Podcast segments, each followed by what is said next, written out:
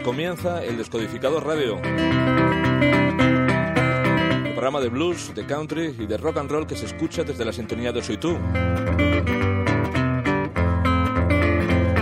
La web informativa con espíritu radiofónico.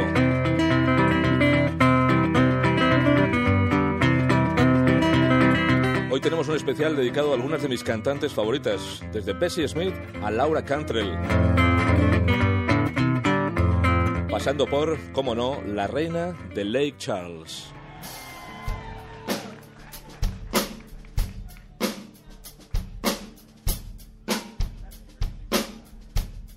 En directo, una de las cantantes más importantes de los últimos tiempos.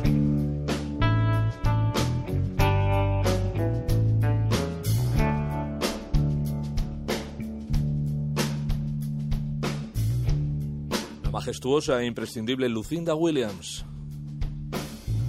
Can't depend on anything really. There's no promises, there's no point. There's no good, there's no bad in this dirty little joint. No dope smoking, no beer sold after 12 o'clock. Rosedale, Mississippi, Magic City juke joint. Mr. Johnson sings over the corner by the bar. Sold his soul to the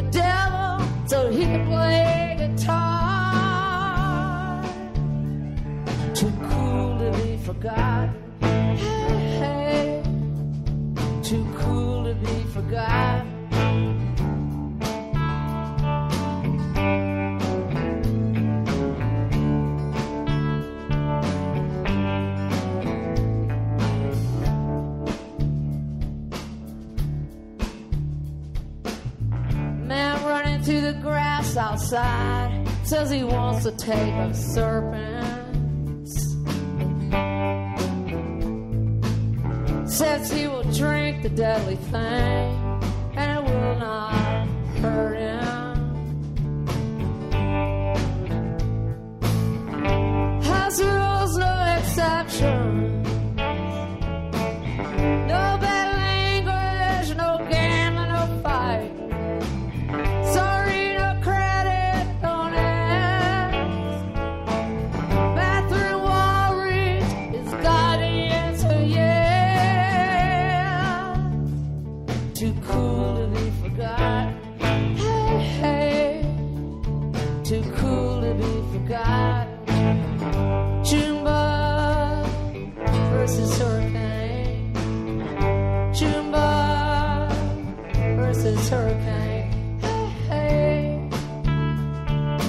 grandísima Lucinda Williams y la versión en directo desde el Teatro Rey de Los Ángeles de una de las mejores canciones de su obra maestra Car Wheels on a Gravel Road. Este Too Cool to Be Forgotten.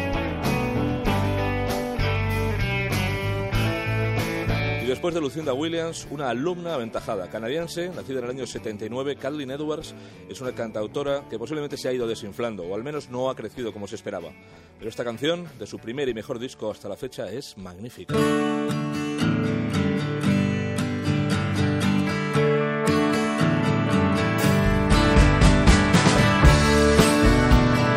One More Song the Radio Won't Like. Kathleen Edwards.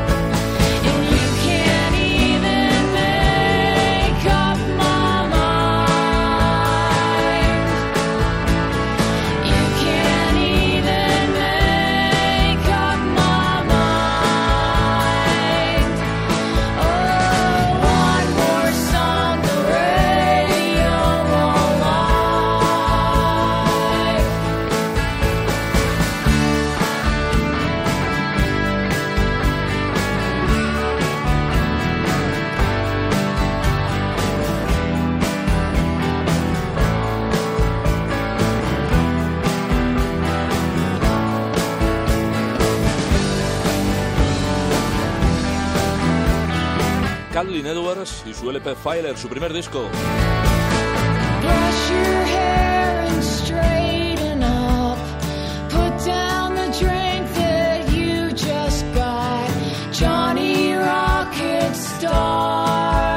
Atravesamos Estados Unidos, viajamos desde Canadá hasta Nashville, la cuna del country, donde nos encontramos con una de las alumnas aventajadas de la gran Emmylou Harris.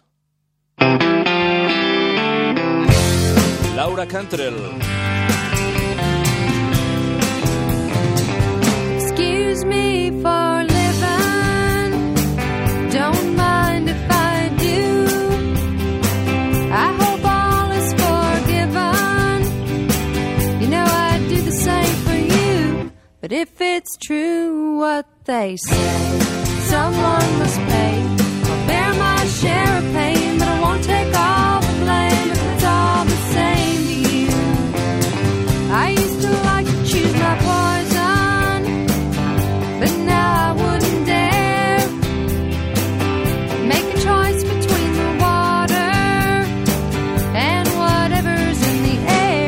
But if it's true what they say, someone must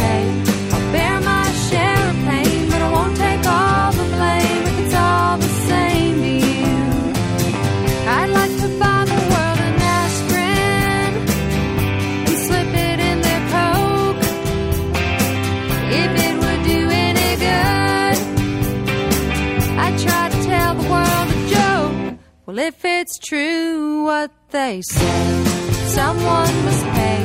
I'll bear my share of pain, but I won't take all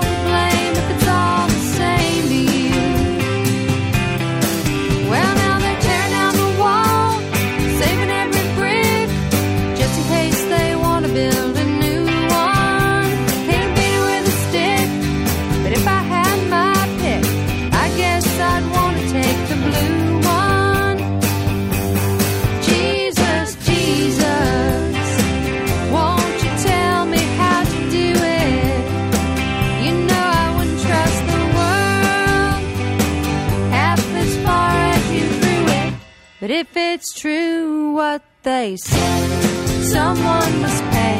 I'll bear my share of pain, but I won't take all the blame if it's all the same to you. And if it's true what they say, someone must pay. Bear my share of pain, but I won't take all the blame if it's all the same to you. All the Same to You Laura Cantrell desde Nashville, la ciudad del country.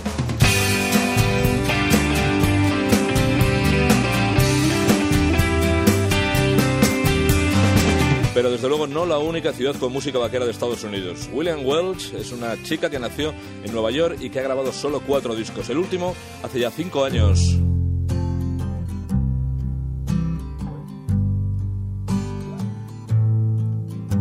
De un CD maravilloso llamado Soul Journey, esta joya minimalista, Look at Miss Ohio.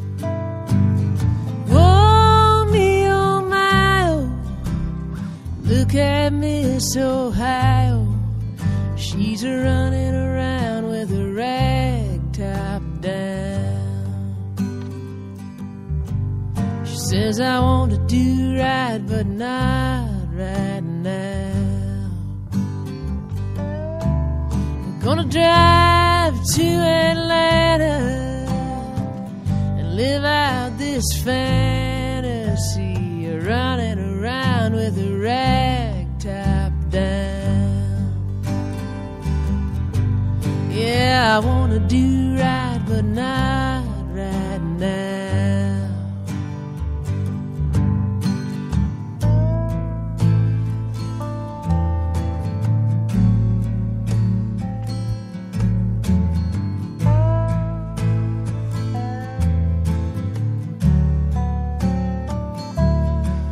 Had your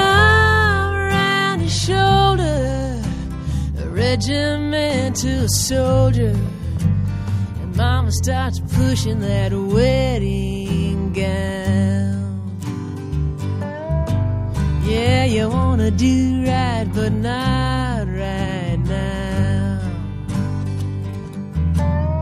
Oh, me, oh, my, would you look at Miss Ohio? She's around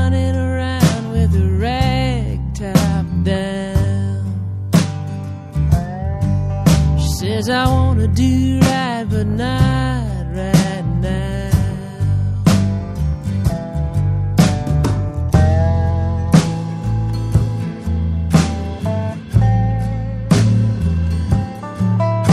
Look at Miss Ohio. It's Gillian Welch.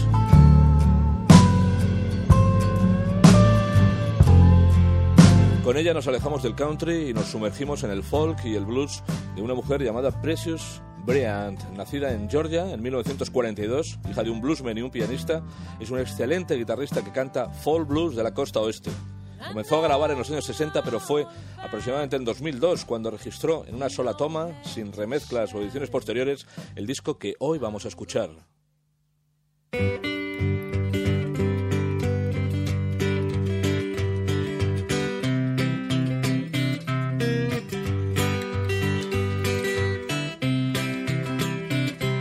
Broke and I ain't got a dime. Es Precious Bryant.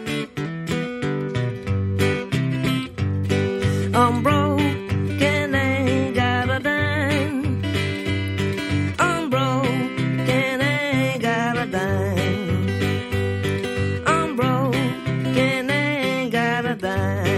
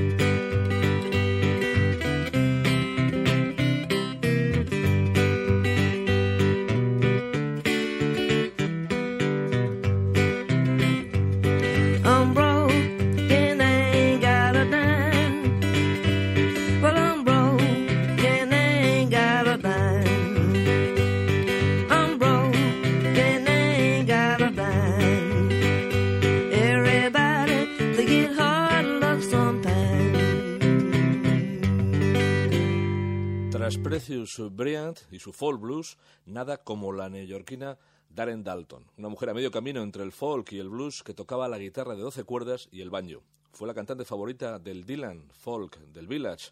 Decía Dylan que Karen tenía la voz de Billie Holiday y tocaba la guitarra como Jimmy Reed.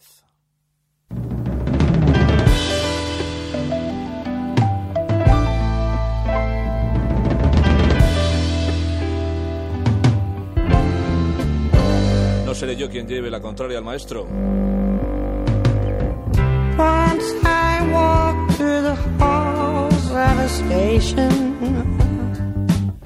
Someone called your name.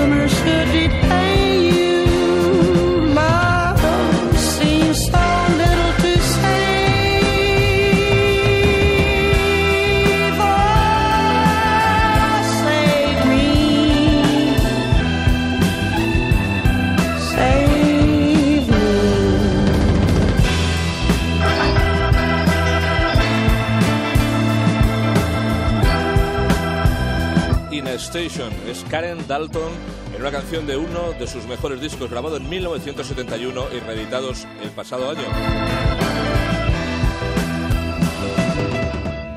Para despedirnos hasta la próxima semana, qué mejor que un clásico de Bessie Smith, la gran dama del blues. Nació en 1894 en Tennessee y murió con solo 43 años en un accidente de coche. Fue y sigue siendo la emperatriz del blues.